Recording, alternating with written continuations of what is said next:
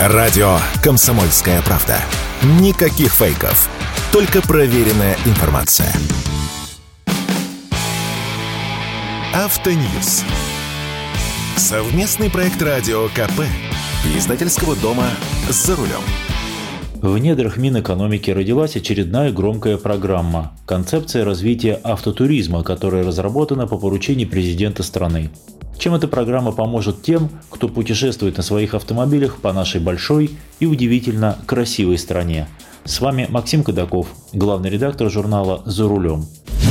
Путешествие на автомобиле – это прекрасно. Едешь куда хочешь, Остановился там, где нравится, перекусил, когда захотел. Сам себе хозяин. И за каждым поворотом новые виды, новые открытия. И несмотря на то, что идея развития автотуризма идет слегка в разрез с популяризацией постепенного отказа от личного автомобиля в пользу общественного транспорта, мы, конечно же, не сдадимся и будем ездить по России, изучать ее и показывать своим детям, как прекрасна наша страна. Но если вы подумали, что автотуристов уже со следующего сезона ждут какие-либо скидки, преференции и прочие кэшбэки, спешу расстроить, не ждут. Во всяком случае, концепция развития автотуризма вовсе не об этом. Она о глобальном. Концепция рассчитана аж до 2035 года, что уже слегка пугает. В 2024 и 2025 годах власти намерены проработать детальную программу по развитию автотуризма с планом конкретных мероприятий, что удивляет еще сильнее – то есть два года на придумывание и детализирование программы. А там уже, может быть, какую-нибудь другую программу нужно будет прорабатывать, еще более продвинутую. А чего хотят те, кто заинтересован автотуризмом? Смотря кто. Автотуристы жалуются на три основные проблемы – плохие дороги, слабый придорожный сервис и недостаток отелей вблизи туристических мест. Бизнес жалуется на проблемы с землеотводом под те же АЗС, на проблемы с подключением к коммуникациям, газ, электричество и на проблемы с подъездными дорогами. В этой связи предлагается синхронизировать развитие основных автотуристических маршрутов с планами дорожников, чтобы дороги строили или ремонтировали там, куда мчатся автотуристы. Верится в это с трудом, при нынешних финансовых возможностях и задачах по обеспечению провоза грузов по основным логистическим направлениям. А еще Минэкономики планирует договариваться с Минцифрой, чтобы, цитирую, приоритизировать развитие связи на дорогах именно на основных туристических направлениях.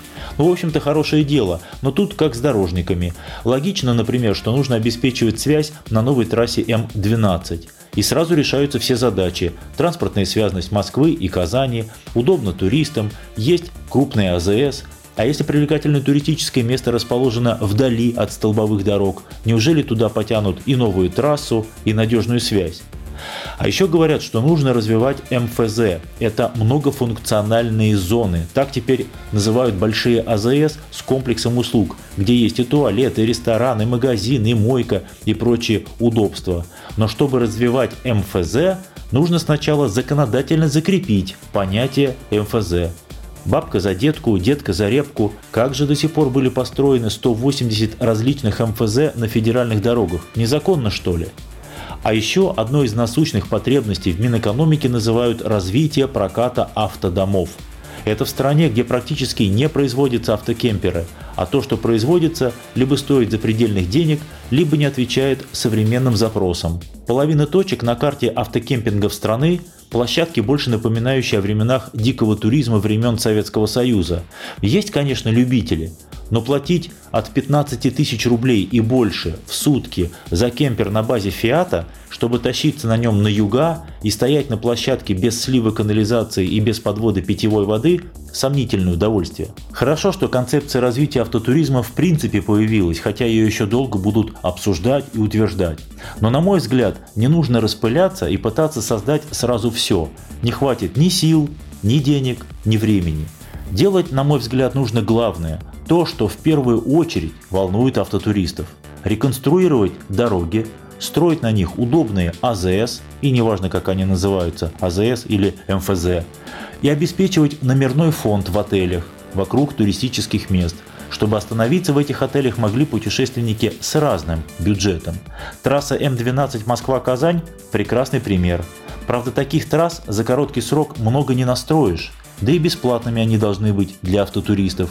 Бюджет-то у них не государственный, а семейный. С вами был Максим Кадаков, главный редактор журнала «За рулем».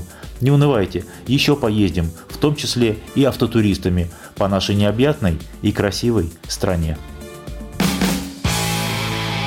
Автоньюз. Совместный проект радио КП. Издательского дома «За рулем».